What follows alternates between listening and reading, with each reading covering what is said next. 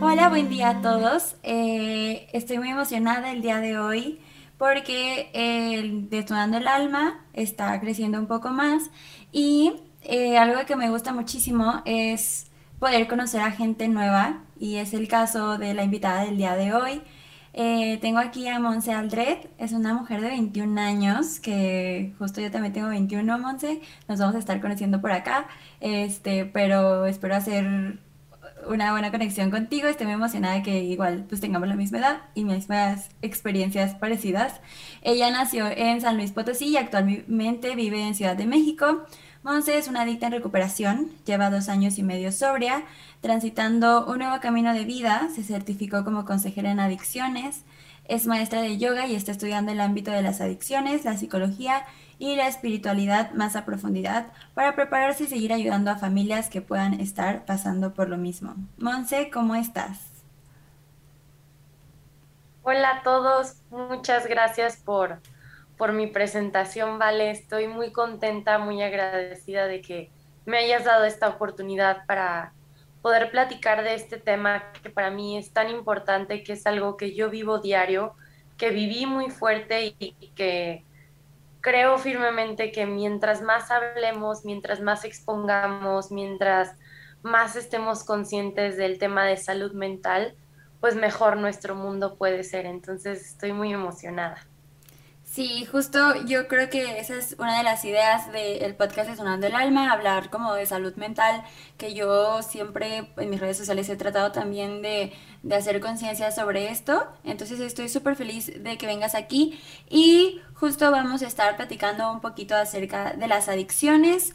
Eh, pues literal nos estamos conociendo, yo encantada, y pues que nos cuentes un poquito qué, qué tipo de adicción tienes, en qué, de qué te estás recuperando. Claro, yo soy alcohólica y drogadicta en recuperación. Este, mi adicción más grande fue al alcohol y a las drogas. Creo que las adicciones en general es una palabra muy fuerte y a veces puede asustar, pero pues en mi caso fue el alcohol y las drogas, pero creo que hay muchos tipos de adicciones, como a las personas, al dinero, al sexo, al trabajo, eh, a las compras, a la comida, a las personas, al porno, a las redes sociales. Creo que las adicciones viven en nuestro día a día, solo para mí, por ejemplo, la palabra adicción era muy fuerte y, saberme o sentirme como alcohólica y drogadicta era también muy fuerte, pero sí, yo soy alcohólica y drogadicta. Yo creo que falta mucha conciencia acerca de, justo como dices, la palabra que pues es fuerte porque no se habla del tema, ¿no? Yo, por ejemplo, tengo familiares, tengo un primo y un hermanastro con adicciones y justo cuando lo dicen en la familia es como de que, ay, tiene una adicción, es drogadicto, pero pues es algo que pasa muy seguido, ¿no? Y por algo existen instituciones y por algo es tan eh, conocida esta adicción, este tipo de adicciones, pero al final de cuentas pues es porque no se habla, por eso hay tanto tabú sobre el tema, ¿no? Y qué chido que tú estés platicando sobre esto. Y pues si nos puedes contar un poquito tu experiencia, cómo inicia esta adicción contigo. Claro, yo, bueno, me voy un poco a mi infancia porque yo fui una persona, pues creo yo muy bendecida, muy afortunada, la verdad, nunca nos faltó nada a mi hermana y a mí, somos, somos dos hijas. Y siempre creo que viví en una realidad muy falsa. Era una niña muy sobreprotegida, muy consentida, me daban todo lo que quería, eh, nos daban mucha atención, muchas cosas materiales, muchos beneficios, pero creo que era un mundo, me, refiero a falso y, superficial porque todo era bonito, no existía la maldad, no existía pues nada de lo que yo hoy veo que existe en el mundo, a nosotros no nos hablaban de eso, ni nos hacían como responsables, ni conscientes, ni agradecidas, ¿no? Más bien éramos súper exigentes, queríamos todo en el momento que quisiéramos, o sea, muy, pues sí, nos criaron como niñas muy inconscientes, pensando que así era el mundo en general, cuando no es así. Entonces, me acuerdo que a los 12 años mis papás se divorcian, pero para mí fue un shock porque nunca se peleaban enfrente de nosotros. Entonces, cuando mi papá dijo que se iba a ir de la casa, fue muy difícil para mí. Y de ahí, pues en la escuela que iba era católica, de monjas, de puras mujeres, y me corrieron de la escuela por tener papás divorciados. Entonces, para mí me decían que porque estaba en pecado, y yo decía, es que qué asco de Dios. O sea, ¿por qué Dios me castiga? ¿Por qué Dios me, me saca de la escuela? ¿Por qué Dios me quita a mis amigas? ¿Por qué Dios me quita a mi papá? Como que creo que fue mi primera herida, creo yo, me sentí muy, muy humillada, muy avergonzada, excluida, muy excluida, eh, no sé, fue, fue muy difícil. Sé que un divorcio para muchas personas es pues normal o muy leve, para otros es muy dramático. A mí me afectó mucho porque creo que fue como tan extraño que pasara esto en mi vida.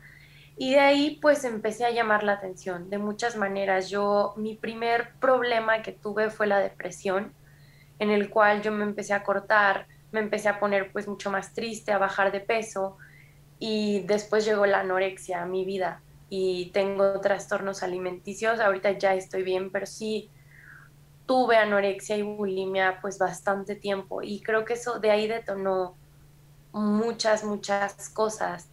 Eh, es una travesía mi historia, pero yo, cosas o puntos importantes es que yo la primera vez que probé el alcohol no me gustó el sabor, me gustó lo que me hizo y creo que ese es un foco rojo muy grande, o sea, me hizo, me acuerdo perfecto, hablarle al niño que me gustaba, pude bailar, se me olvidó lo triste y lo que me estaba pasando en ese momento, pude socializar, pude ser la más popular y la más aceptada, porque yo lo probé a los 13 años, entonces era como que, ay, la agrandada, y, hablaban muy mal de mí, pero no me importaba, o sea, yo quería como llamar la atención y ser vista y ser escuchada y ser amada, que es algo que nunca pude transmitir correctamente. Em, me empecé a juntar con mucha gente que se sentía igual que yo, triste, deprimida, que odiaba a sus papás, que odiaba la escuela, que mentía. Y, siento que eso te va jalando todavía más, como estas malas influencias. Yo era una persona muy influenciable. Y, tuve toda una travesía. Yo empecé a tomar y a fumar a los 13. A los 15 pruebo la marihuana. Y creo yo que la marihuana es la entrada a las drogas. Sé que es algo muy trillado y que se escucha, pero desde mi experiencia y desde todo lo que he observado en el ámbito de las adicciones, sí creo que la marihuana te abre las puertas a las drogas. Eh, me, gustó mucho seguir fumando. Mi, mi travesía de la adicción duró de los 13 años a los 19 años. Eh, entonces fue un largo camino. Yo estuve en ocho centros de rehabilitación de los 15 a los 19. O sea, en cuatro años estuve en ocho centros eh, porque no quería, porque no podía, porque unos no servían, porque otros no me ayudaban y yo no quería, porque en unos me trataron muy mal, porque en otros era demasiado lujoso. Creo que estuve en distintos modelos, distintos tiempos, distintos lugares. Eh, y fue toda una travesía hasta que en el 2019 decidí, gracias a un centro de rehabilitación, aquí en Ciudad de México, donde yo vivo. Eh, este centro me cambió la vida, Dios me cambió la vida, yo decidí cambiar mi vida, gracias a mis papás cambié mi vida. Creo que hay muchas personas a las cuales yo les agradezco. Creo que mm, una parte muy importante que me gustaría mencionar en mi historia de estos años fue que yo fui violada dos veces, una en el 2014, otra en el 2018 por gente conocida, por gente que iba en el Cumbres, que es uno de los mejores colegios de, México, eh, por un chavo que era mi amigo, que tenía dinero, que tenía una disque buena educación. Y para mí esto es muy importante. Yo, yo pensaba, y lo que nos enseñan, creo yo, es que solo en los barrios, solo la gente pobre o solo los tontos o los pendejos, perdón, son drogadictos, ¿no? Y no es cierto, o sea, cuando yo me di cuenta de mi enfermedad, cuando este, esta persona abusa de mí y después en el 2018 otra persona abusa de mí, eso para mí fue un trauma, me, ha costado mucho porque no, no, no está superado aún, creo yo, o no lo he perdonado por completo.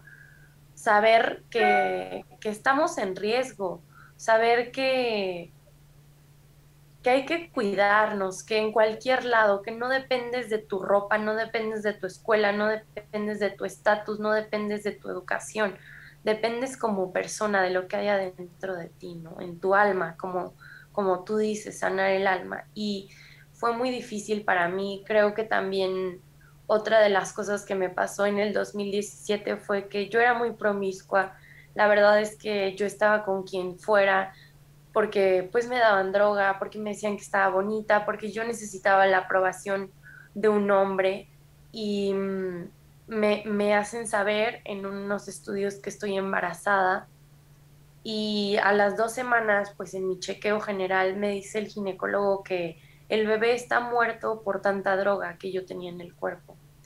Entonces también ese fue otro como pues te digo, fueron tantas cosas que yo no conocía, que a mí a los 12 años, 11, 10, 13, nadie me dijo, nadie me existía, nadie me contaba que existían las violaciones, que existía la pobreza, que existía los robos, que existían los divorcios, que existía, no sé, las drogas, el alcohol, el sexo, muchas cosas que me sobreprotegieron tanto que pues yo me fui con todo a las drogas, al alcohol, al sexo, a todo lo que podía evadir mi realidad porque odiaba mi vida, porque me odiaba a mí, porque era una persona súper falsa, era una persona que solo quería agradarle a la gente, que me vestía para que me vieran, que hablaba para que me escucharan como ellos querían. Y, era muy cansado vivir para los demás. Este, creo que fueron muchos eventos los que me han ayudado a sanar mi alma. Yo doy muchas gracias el día de hoy que soy una persona adicta porque me ha cambiado la vida, porque hoy a mis 21 años sé y me reconozco que soy muy consciente y mucho más responsable y mucho más madura que mucha gente con la que yo me juntaba. Entonces, aprendí a sanarme y a ver a la adicción como un regalo en vez de como una tragedia, ¿no? Creo que tocaste demasiados puntos importantes. Eh, fíjate que yo también, bueno, sabes, soy bulímica en recuperación y este, y algo que a mí me, o sea, he aprendido con las adicciones, porque el, la bulimia, los trastornos alimentarios son una adicción, eh, es que las adicciones son justo la manera de, presentarse, no sé cómo decirlo, se me fue la palabra, la manera de, presentar como la, el problema. O sea, el problema no es la adicción, sino la forma, o sea, es, hay algo atrás de la adicción que te hace tener pues este tipo de respuestas con tu cuerpo, ¿no? Y justo a mí me pasaba cuando yo también iba a una escuela de monjas y a los 13 años también empezaron a, empezaba la generación a, ponerse super pedos y a, con el cigarro y todas esas cosas. Yo nunca fumé, pero sí empecé a tomar alcohol. Y justo igual, a mí no me gustaba el alcohol, no me gustaba el sabor, pero cuando estaba borracha era como perderme de lo que estaba pasando y entonces era como que ah, me tranquilizo un poco y me relajo y así. Y justo a los 14 años fue la primera vez que un hombre me metió mano sin que yo quisiera. No fue violación, pero metió la mano dentro de mis pantalones y yo estaba como de que, güey, ¿por ¿por qué alguien está metiendo mi mano? Pero estaba muy borracha como para reaccionar también. Entonces, eh, pasa que también empecé a tomar mucho, tomaba pues cada ocho días, me ponía súper borracha, eh, no me acordaba de lo que pasaba y a los, a los 15 años em, eh, fui a una fiesta y me, me, besé con un güey que yo no supe que me besé. Mis amigas fueron las que me dijeron, oye, te besaste con este. Y yo, eso no pasó. Y fue como que, no, sí, o sea, te vimos. Y yo como de que, no manches. Y entonces ahí caí en cuenta de que fue como, ¿qué onda? O sea, ¿a qué nivel estoy tomando que no me acuerdo de lo que está pasando? Y por esos tiempos también empiezo a tener bulimia y entonces ahorita ya en el psicólogo me di cuenta que estuve como muy cerca de poder tener una adicción con el alcohol, pero pasé esa adicción ahora a un trastorno alimentario, ¿no? Y entonces ahí sigue como la- el foquito rojo de que, oye, no estás bien y tienes que trabajar en eso. Entonces se me hace súper importante, o sea, también plantear, o sea, ahorita me pongo a pensar y digo, estabas súper chiquita, ¿no? Y te escucho a ti y también es como de que estabas súper pequeña cuando empezó todo esto. Y creo que hay que hacer un chorro de hincapié en la educación, de que por qué los niños a tan temprana edad están empezando a tener acceso al alcohol, a las drogas. O sea, está súper impactante, ¿no? Sí, a mí, me impresiona y yo en los ocho centros que estuve, de los ocho, en todos había menores de edad. Bueno, un- una de ellas era yo, pero me acuerdo que en todos estuve con alguien de 12, 13, 14. Yo, yo entré a los 15 a mi primer centro, pero siempre había personas más chicas que yo. ¿Sabes algo súper impactante? Yo voy continuamente a mi terapia ahí, a la clínica aquí en Ciudad de México. Y hace poquito fui, hace poquito me refiero una semana, y hay una chava, ¿vale? Internada, mini, o sea, tiene creo que 13 o 14. Y ya me le acerqué yo, hola, ¿por qué estás aquí? No, pues para hacer plática de que saber. Y me dice, es que soy adicta a Instagram. Y yo, ¿cómo? A ver, espérate. O sea, a ver, explícame esto que no estoy entendiendo. Me dice, sí, o sea, toda chiquilla, sí, soy adicta a Instagram y a TikTok. Y entonces yo fui con la directora y le dije, a ver, ¿cómo? O sea, la están, in- o sea, está encerrada en un centro de rehabilitación por adicción a redes sociales. Me dijo, sí, o sea, ya no funciona en su vida como un adicto. Y yo dije, o sea, este es el futuro. O sea, Sí. este, es- quedé impactada de cómo la educación ahorita está súper peligrosa. Chavos de 13 años, a mí me ha tocado también, en, no hay ningún centro que no estuve, alguien loquito o sea, ya mentalmente, por consumo de marihuana, no por consumo de cocaína, piedra, heroína, o sea, no, por marihuana. Y, y ahorita está impresionante yo que estoy en todo este ámbito, como chavitos de 12 años me dicen, ah, es que me vendieron un vape con marihuana. Y, y, y yo, ¿y dónde los compras? En Amazon, en Mercado Libre. Y yo, güey, o sea, ¿y cuánto te cuestan? 100 pesos. Y yo, no puede ser posible. O sea, está súper peligroso ahorita todo, todo este tema y también muchas chavitas que me dicen, es que a mí también me violaron. Yo estoy impresionada de cuántas mujeres y también hombres hemos sido abusados y no solo sexualmente, o sea, físicamente, eh, emocionalmente. Y está súper interesante y muy alarmante todo esto. Ahorita que dices lo de la niña de 13 años adicta a redes sociales, creo que, o sea, como dices, es el futuro. Y aparte, o sea, hay que preguntarnos, pues, ¿de dónde viene esta adicción? Es justo, ¿no? Por evadir una realidad, ¿no? Por, por no querer estar, pues, presente en lo que está a tu alrededor. Y entonces, pues sí, las redes sociales pueden ser un tipo de adicción. Yo tengo unas primas de 15 y 11 años y los lunes vienen aquí a mi casa a estar en la tarde porque sus papás trabajan. Y literal, estoy yo desde las 3 hasta las 9 de la noche en clases y ellas no paran de estar en su celular, o sea, están todo el día en su celular.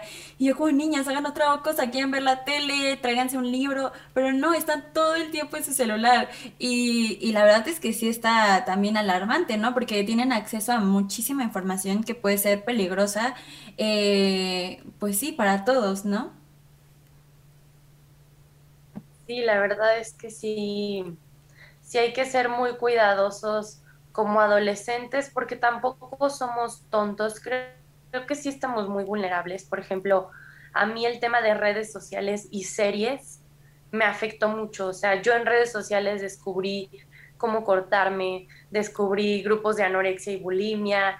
Este, me pasaban tips de gente que yo ni conocía y me decía, no, es que mira, para vomitar esto, para no comer esto eh, en redes sociales y también eh, en las series de narcotráfico, la verdad no me importa lo que digan, pero yo pensaba que eran reales. O sea, yo veía y decía, wow, qué padre mundo. O sea, porque te lo pintan padrísimo en todas las series, aunque hay balaceras y no sé qué. Yo decía, wow, adrenalina, dinero, chavos guapos, chavas guapas, este, no reglas, drogarse, tomar, viajar. Y y decía, o sea, qué padre vida y qué fácil vida. Y en verdad, yo cuando vi esas series, empecé a vender marihuana pensándome, no sé, qué estúpidamente, no sé si quería ser la reina del sur o qué me pensaba, pero, pero te lo juro que yo creía a las redes sociales y a las series. Y eso a mí me afectó mucho porque yo estaba muy vulnerable. Y eso también es súper peligroso, siento yo. Claro, ahorita justo que dijiste que aprendiste a cortarte, yo en a los 13 años también empecé a cortarme las piernas, ¿no? Y literal era como truquitos para que no se vean. Y yo dije como, bueno, ok, en las muñecas no porque es lo más obvio, entonces va a las piernas. Y entonces se tardaron de que un año en darse cuenta que me cortaba, mis amigas fueron las que vieron, mi mamá ni siquiera se dio cuenta. Y le tuvo que decir mi psicóloga, o sea, mi mamá ni en la cabeza le pasaba. Pero sí, todo eso lo aprendí en, en, en redes sociales. Tenía mi Twitter de que cuenta secreta y ahí seguía todas las cuentas de depresión, de que se cortaban, de las chavas anoréxicas y yo lo veía y ahí todavía no, no tenía trastornos, pero ahí aprendí muchas cosas. Estaba el blog de Ana y Mía, no sé si lo conoces, que eh, también vi, o sea, tenía trucos como de pegarte con una liga en la muñeca cada vez que tenías hambre y las pintaban como princesas y es como, wow, o sea, toda la información que puede llegar y según yo hace poquito, hace como cinco años apenas cerraron ese blog, o sea, me puse a investigar y tiene muy poquito que cerraron el blog y también lo que he platicado con mi novio, porque también iba a terapia para adictos. Eh, fue que me preguntaron cuándo fue la primera vez que tú aprendiste sobre los trastornos alimentarios. Y yo dije, viendo La Rosa de Guadalupe, ¿no? O sea, y lo platico a mi novio y me dice, como es que vale, esos programas son para adultos, no son para niños de 8 años que están viendo, o sea, que deberían de estar viendo esas cosas. Entonces también hay que tener mucho cuidado de que, o sea, sí, cómo descuidamos a los hijos como para que adquieran toda esa información como no hay un control de los padres, obviamente a nadie les enseñan a ser padres, pero pues sí, estamos tan vulnerables y tan expuestos que es muy, muy peligroso. Sí, y yo creo un poco esta frase de, de a nadie, o sea, no nací siendo papá o no me enseñaron a ser papá. Yo no sé, eh, tu público si sean adultos, pero si hay papás escuchándonos, o sea, yo los motivo a que dejen esa excusa atrás, a que ahorita pueden, tengan la edad que tengan, tengan ya hijos adultos o no. O sea, ahorita pueden aprender a ser padres. Hay cursos, terapias de todo tipo, psiquiatras, talleres, diplomados, libros, contenido gratis, páginas en Instagram. O sea, siento yo ahorita que no es una excusa, es que no sé ser papá. O sea, entiendo que si mi abuela me dice es que no me enseñaron, pues bueno, ¿verdad? Pero ahorita creo que hay mucha, y también para nosotros los adolescentes, o sea, hay mucha información para poder ser un joven maduro, un joven con metas, una persona feliz, este, no sé, como que ir en contra de la corriente sé que a veces es muy difícil o da miedo o pena, pero a mí me da mucha satisfacción ser diferente a los demás jóvenes. Sí, o sea, creo que de las cosas que se rescatan de una adicción, yo creo, pues es los conocimientos que te dejan, ¿no? Y ahorita justo también mencionabas otro de los puntos que quería tocar, era esta parte de que te alejaste de Dios y ahorita al final dijiste como de que de que Dios, bueno, no me acuerdo qué dijiste exactamente, pero hablaste de Dios, ¿no? Sí. Entonces, ¿cómo es tu regreso a esta parte espiritual? Mira, yo, bueno, obviamente a los 12 dejé de creer en Dios, odié la religión católica mucho tiempo, no iba a misa, no creía en nada de, de pues de la religión católica. A los 16 años, eh, a mí me mandan a la India, ¿vale? a un internado este, a recuperarme allá de las adicciones. Entonces estuve viviendo un año en la India, en el norte, regreso a México, recaigo con, con cristal, con metanfetamina, y me vuelven a mandar a la India otra vez, otro año. Entonces, en total yo viví dos años en la India y creo que ahí regresó mi parte espiritual. Eh, sí este internado no me ayudó particularmente a, sanarme de la parte de la droga y el alcohol, pero sí totalmente me cambió mi perspectiva. Amo la meditación, soy maestra de yoga gracias a, esa escuela. Eh, creo mucho pues en el universo en general, en la energía, en la reencarnación, en el alma, o otros lo llaman espíritu. Em, no sé, la India me regresó mucho esta parte de, no del por qué, porque yo me cortaba y me escribía por qué, o sea, no entendía muchas cosas. Yo decía, es que porque a mí, es que porque me violaron, es que porque existen los violadores, es que porque existe el sufrimiento, es que porque existe la pobreza. Y pues no, nunca encontraba respuestas. Y en India, yo creo que mi mayor aprendizaje fue entender como el para qué de las cosas. Hay muchas cosas que no entiendo todavía, pero sí me funciona más como la intención y el motivo detrás de. Y la India me hizo una persona muy espiritual.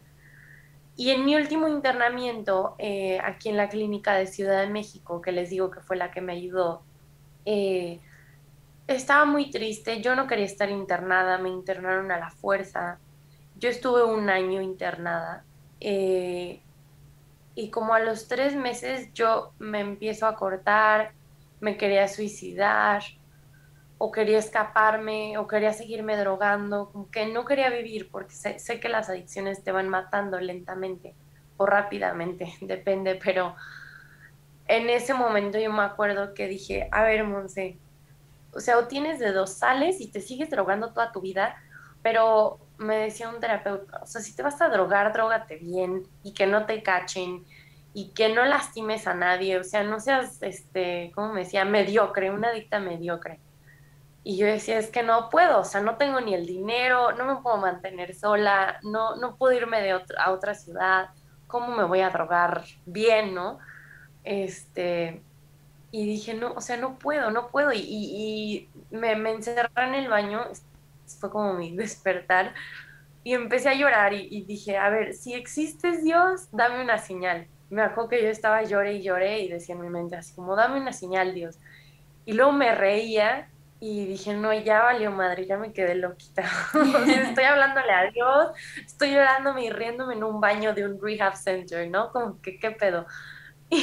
Y, y, no, o sea, lloré demasiado tiempo. Estuve, yo creo que como una hora y media dentro del baño llorando y llorando y llorando y llorando.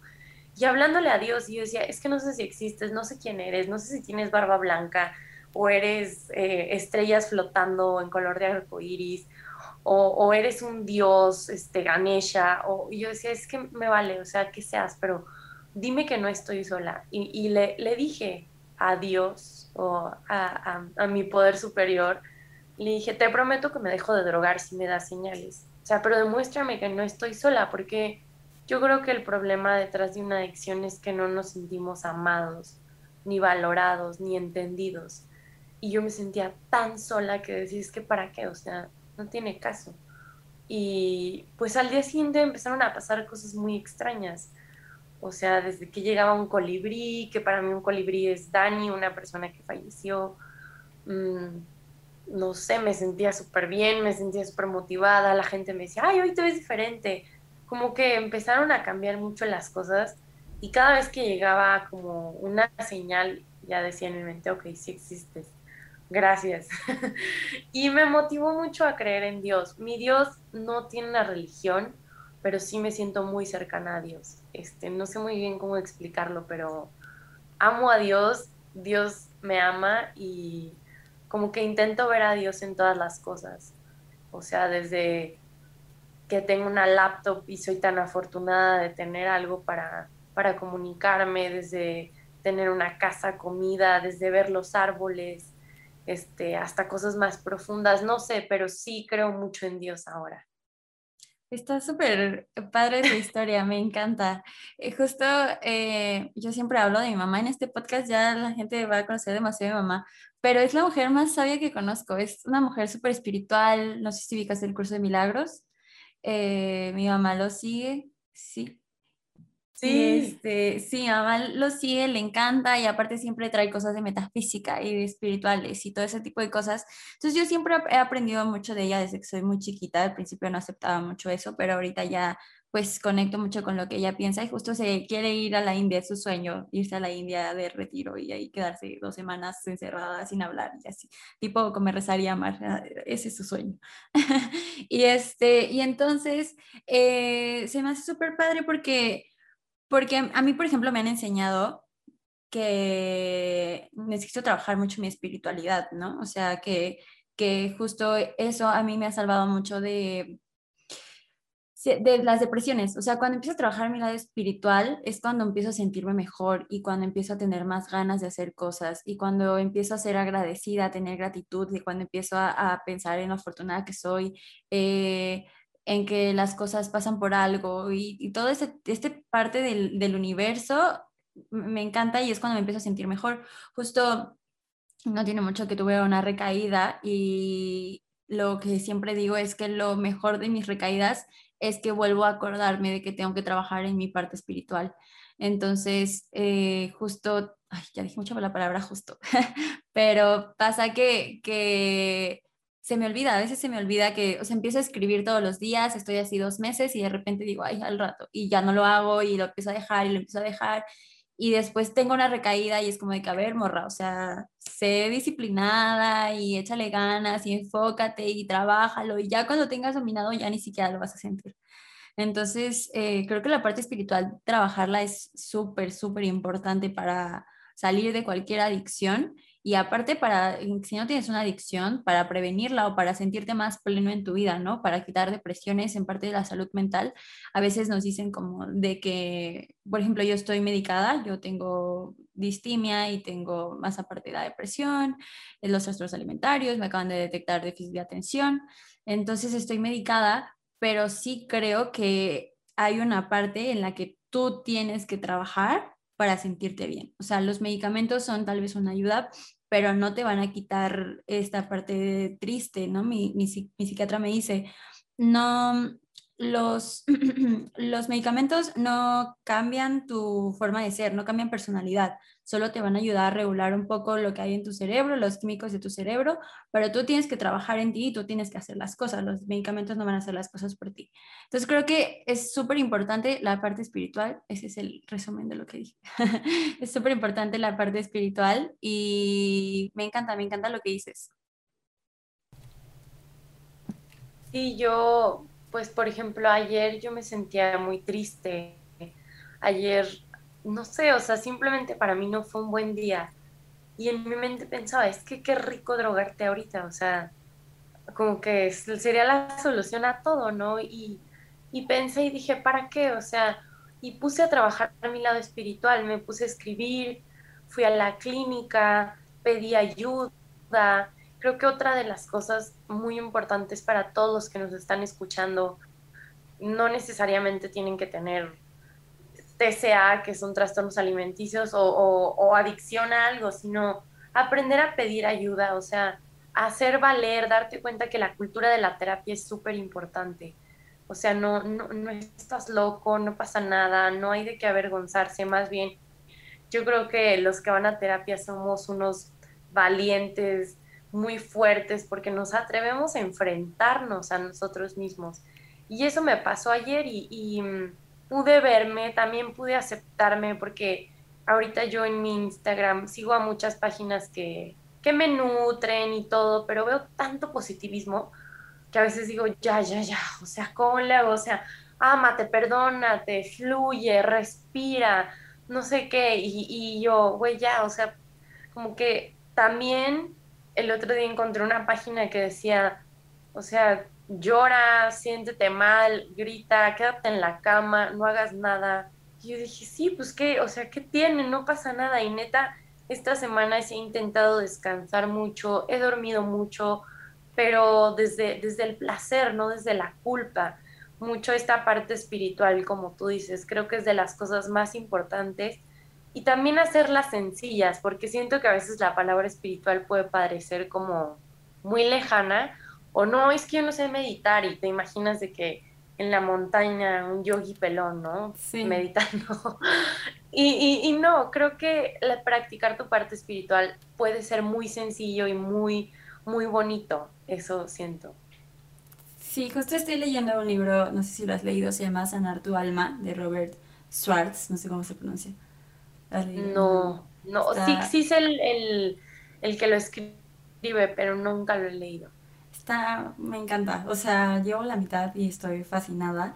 Y justo habla de que cuando eres tú, cuando estás siendo tú mismo, es cuando estás en paz, en alegría, ¿no? Y ahorita aquí dices como esta parte de, ok, estoy triste y lo voy a sufrir y no pasa absolutamente nada, pero lo haces desde el placer y decir, o sea, yo siempre digo que la tristeza se puede disfrutar, ¿no? O sea, el llorar y decir, ay, qué rico, lo estoy sacando, todo lo que traigo dentro está saliendo de mí. Entonces él dice como de que cuando eres tú es cuando hay placer, cuando hay alegría, cuando hay paz, pero cuando estás intentando ser algo que no eres tú es cuando estás enojado, deprimido, irritable, triste.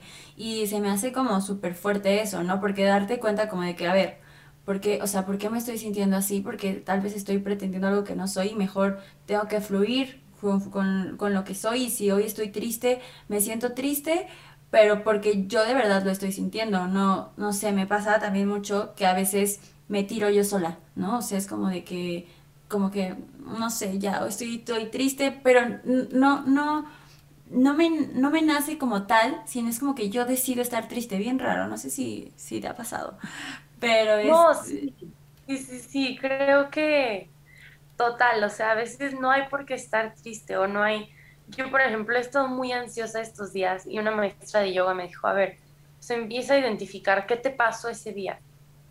Y nada, o sea, en ese día no me pasó nada. Más bien estaba ansiosa por cosas de mi pasado o por cosas de mi futuro que no existen. O sea, ni mi pasado ni mi futuro existe. Y, y mi día iba súper bien, había desayunado rico, ya me había bañado, ya estaba lista y yo fume y fume cigarro, otra vez regresé al cigarro, ya lo había dejado me empecé a comer las uñas otra vez y yo dije, a ver, Monse, ¿qué onda? O sea, ¿por qué estás tan ansiosa? Y, y, yo solita me lo provoco porque verdaderamente no me estaba pasando nada ese día. Y, y creo que también es un poco, a mí me pasa que estuve tantos años mal, que estuve tantos años disfrutando estar enojada, odiando, mal vibrando, mintiendo, manipulando, que llevarme bien con mi papá es demasiado raro que ser una pareja sana, o sea, no serle infiel, amar, este, escuchar, es como, güey, ¿quién soy? O sea, esta no es Monse. Entonces, sí siento que yo también, como dices, me autosaboteo mucho. O sea, para mí estar bien sigue, a pesar de que llevo dos años y medio en esto, sigue siendo raro para mí estar bien.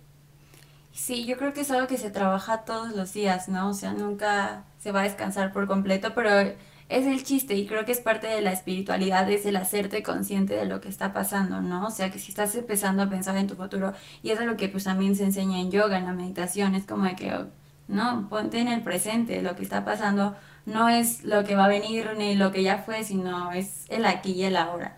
Entonces, eh, sí, siento que eso pasa, el autosabotaje, sabotea, sabotaje, sabotaje, pasa.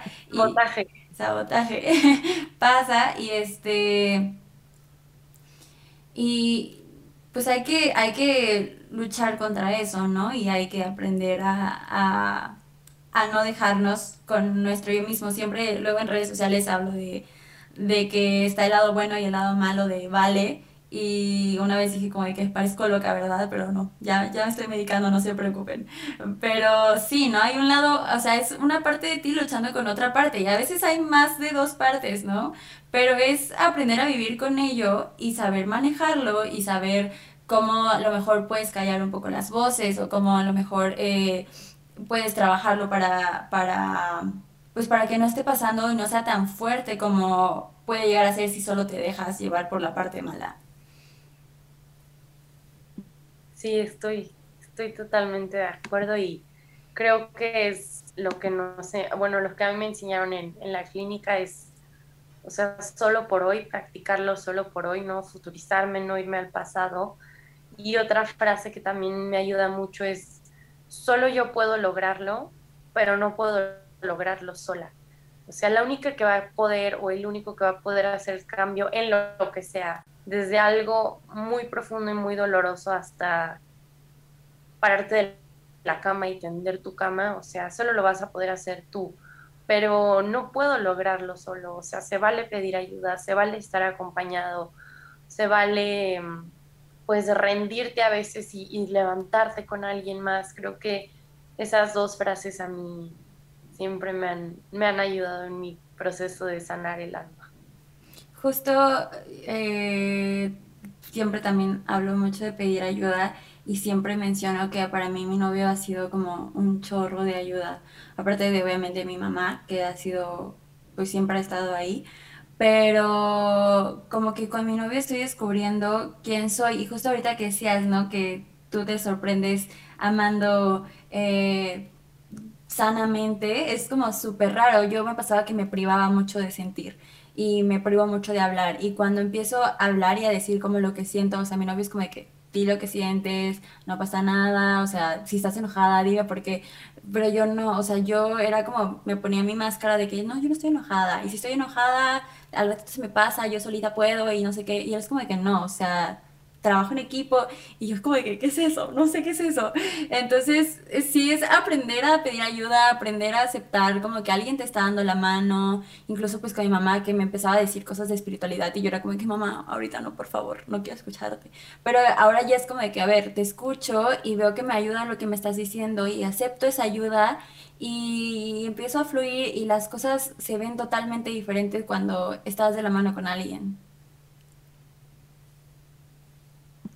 Sí, es, es bien bonito poder estar acompañada. También mi, mi pareja es adicto en recuperación, él también era alcohólico y drogadicto, nos conocimos en la clínica y llevamos también dos años, pues sí, o sea, lo que yo llevo, en lo que yo entré y lo que yo llevo hasta ahorita estoy con él, vivimos juntos aquí en Ciudad de México, o sea, yo ya no vivo con mis papás y todo, y ha sido también un proceso de que él me ha enseñado cómo amarme para yo poder estar bien con él y con los demás.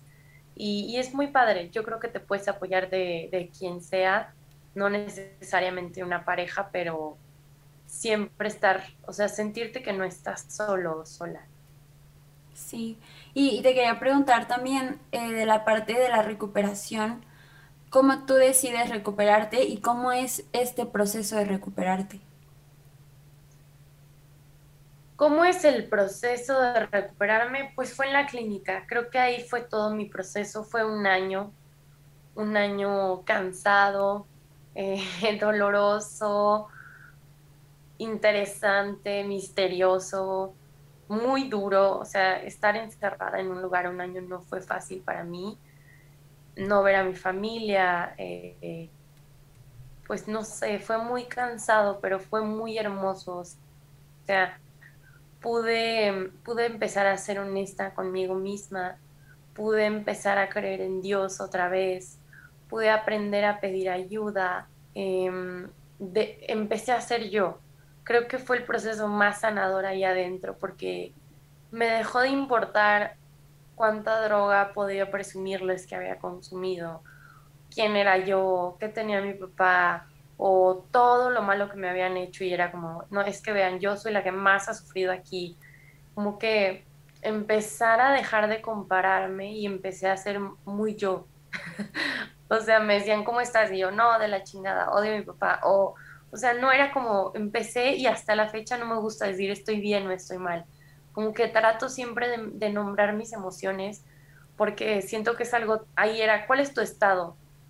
Emocional y decías positivo o negativo. Y yo siempre decía, no, pues estoy mal porque bla, bla, y explicaba como que y todos les daba flojera cuando me tocaba hablar a mí. Pero todos los que no hablaban ya recayeron, ¿sabes? O sea, yo empecé a hablar, empecé a sacarme, empezó a valer quien no, quien no me quisiera escuchar, pues que se perdiera, ¿verdad? Pero yo empecé a sacar, a sacar, a sacar, a sacar, y hasta la fecha hay gente que me dice, güey, ya, o sea, ya hasta conocemos al que te violó, y yo, no me importa, y lo vuelvo a hablar, y lo vuelvo a hablar, y lo vuelvo a hablar, porque creo que eso me sanó mucho, hablar, ser yo, dejar de tener miedo como de luchar por lo mío. Yo la verdad no quería estudiar porque en este momento de mi vida me da demasiada flojera, no me quiero levantar temprano, no pienso hacer tareas, no pienso escuchar una misa ahorita o una maestra. Entonces le dije a mi papá, papá, no quiero estudiar. Y bueno, casi le da un ataque a mi papá, pero pude luchar por lo que quería. Le dije, quiero trabajar, quiero dar yoga, quiero hacer cursos de numerología, astrología, este, sexualidad, o sea, de lo que me encanta, de yoga, de salud mental, del cerebro. Y me dijo, bueno, está bien. Y empecé a luchar por lo que quería, empecé a hacer lo que quiero, porque siempre hacía lo que mis papás y lo que los demás querían. Entonces creo que son muchos puntos, me extendí, pero creo que ese fue mi proceso de recuperación y hasta la fecha sigo luchando por lo que quiero y, hago lo que quiero este, soy muy rebelde, pero uso mi inteligencia y mi rebeldía para cosas buenas y eso me ha servido mucho. Creo que me tocaste un punto muy fuerte en la parte de la, de la estudiada. Fíjate que yo empecé a estudiar comunicación, estudio comunicación y me encanta mi carrera, o sea, soy feliz, pero a veces digo como de que, ¿qué hago aquí? O sea, o sea, me encanta todo lo que aprendo, pero no sé si quiero estar en eso toda mi vida. Que me ha servido mucho porque, por ejemplo, me ayudó mucho a abrirme, a hacer, tener más confianza en mí por todos los medios y todo me ayudó a tener todo este equipo, este, a, a atreverme a hacer las cosas. Pero ahorita me dan unas ganas de estar estudiando psicología y luego pienso como de que, a ver, o sea, ¿para qué quiero estudiar psicología? O sea, entonces digo, no, no quiero estudiar una carrera de cuatro años de psicología, quiero aprender lo que a mí me gusta. Y entonces empecé a hacer diplomados. antes me llamaba mucho la atención la nutrición y empecé a hacer diplomados eh, de seis meses. Entonces fue como que, ok, ahorita me quiero pagar un curso de redes sociales porque me encantan las redes sociales, o sea, me encanta como el algoritmo y cómo funciona y todo eso. Entonces dije, ok, me pago el, el curso. Pero así siento que, o sea, siento que aprendo más específico y me gusta más que estar en la escuela y escuchar las clases que no te gustan y todo. Y a veces digo como que ah, me, saldría y digo, no, ya, ya voy demasiado avanzada como para salirme ahorita. Y ahorita que te escuché fue como que, qué chido que te atrevas, o sea, de verdad, yo creo que, o sea, siempre yo soy como de que cuando termine la uni voy a estudiar esto, cuando termine la uni voy a estudiar esto.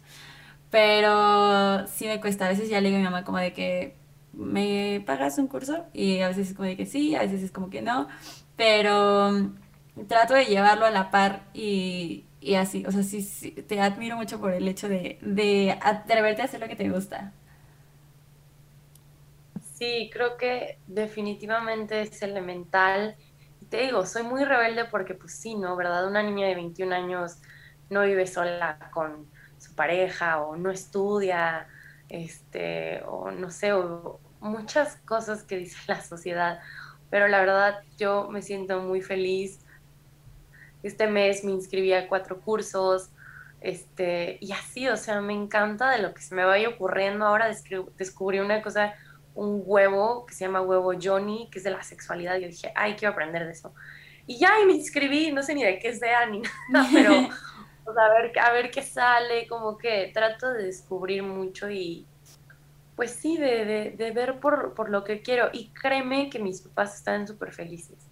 O sea, hoy mi papá me dice, no, me encanta lo que haces, o sea, me encanta verte feliz, me encanta verte sana, me encanta que me hables en las noches y papá, me fue padrísimo, o mamá, estoy súper contenta porque grabé un podcast tal y tal y tal y tal, o sea, les hace mucho más felices a que darles problemas de que papá ya reprobó y tienes que pagar la materia, ¿no? O sea, no sé. Justo eh, yo ahorita ya empecé a bajar calificaciones y, eh, o sea, yo antes, al principio era como súper aplicada y súper aplicada. Este, pero ahorita ya la materia que me da flojera, digo, bueno, lo voy a pasar, o sea, no me voy a esforzar, voy a hacer lo que me gusta y la escuela es para aprender y digo, bueno, ya no me voy a esforzar por una materia, pero sí, o sea, nada más con que la pase, yo ya me di por bien servida. Y antes decía, ay, qué medio crece eso y no sé qué. Pero ahorita digo, o sea, pues si no quiero, pues ya ni modo, o sea, no pasa nada, ¿no? Y, y ya estaríamos cerrando, Monse, se me pasó súper rápido todo este tiempo. Pero algo que quieras decir, algo con lo que quieras cerrar. Eh, pues yo me encantó la plática, gracias a los que se quedaron hasta este momento que nos están escuchando. Yo, lo último, bueno, varias cosas cortitas. Una es que yo me ofrezco, ¿vale? Si alguien necesita hablar, preguntarme algún consejo, pues con mucho gusto pueden, vale, ahorita les pone mis redes sociales ahí en el podcast y todo, pero no duden en, en saber que no estamos solos. Si a mí alguien me hubiera ofrecido esta ayuda, tal vez hubiera sido todo diferente, no lo fue y así es perfecto, pero yo ofrezco todo mi amor y toda mi ayuda. Em, también pues darles las gracias. A mí me sirve mucho hablar de estos temas, me refuerza y motivarlos a... Para mí la palabra recuperación, no necesariamente, como digo siempre, en drogas y alcohol, sino en lo que sea, o sea, recuperarte es tener una vida de la cual no quieras escapar. Eh, porque yo quería escapar y entonces me drogaba. Y así es la adicción. Quieres escapar de algo, y por eso te vas con esa persona, por eso estás todo el día en el trabajo, por eso todo el día te la pasas embobada en redes sociales, por eso todo el día te la pasas tragando, todo el día te la pasas sin comer, este, no sé, porque quieres escapar de algo. Entonces, para mí esto es la recuperación y yo intento crear mi vida día a día, no me futurizo ya tanto y creo en mi día algo de lo cual me sienta orgullosa en la noche y diga, si hoy me muero, valió la pena vivir hoy, ¿no? O sea, de, de algo que no quiero escapar. Entonces creo que ese es mi último mensaje, ¿vale? Qué padre todo lo que dices, eso de irte a dormir diciendo, hoy estuvo cool y estoy feliz y satisfecha con eso. Y sí, yo dejo tus redes sociales aquí abajo, me encantó conocerte y compartir este espacio y espero que en otra oportunidad también se dé que vengas a platicar sobre otros temas. Y eh, pues muy agradecida, gracias a todos los que, a todos los que escucharon. Y eh, pues nos vemos en el siguiente episodio. Muchas gracias.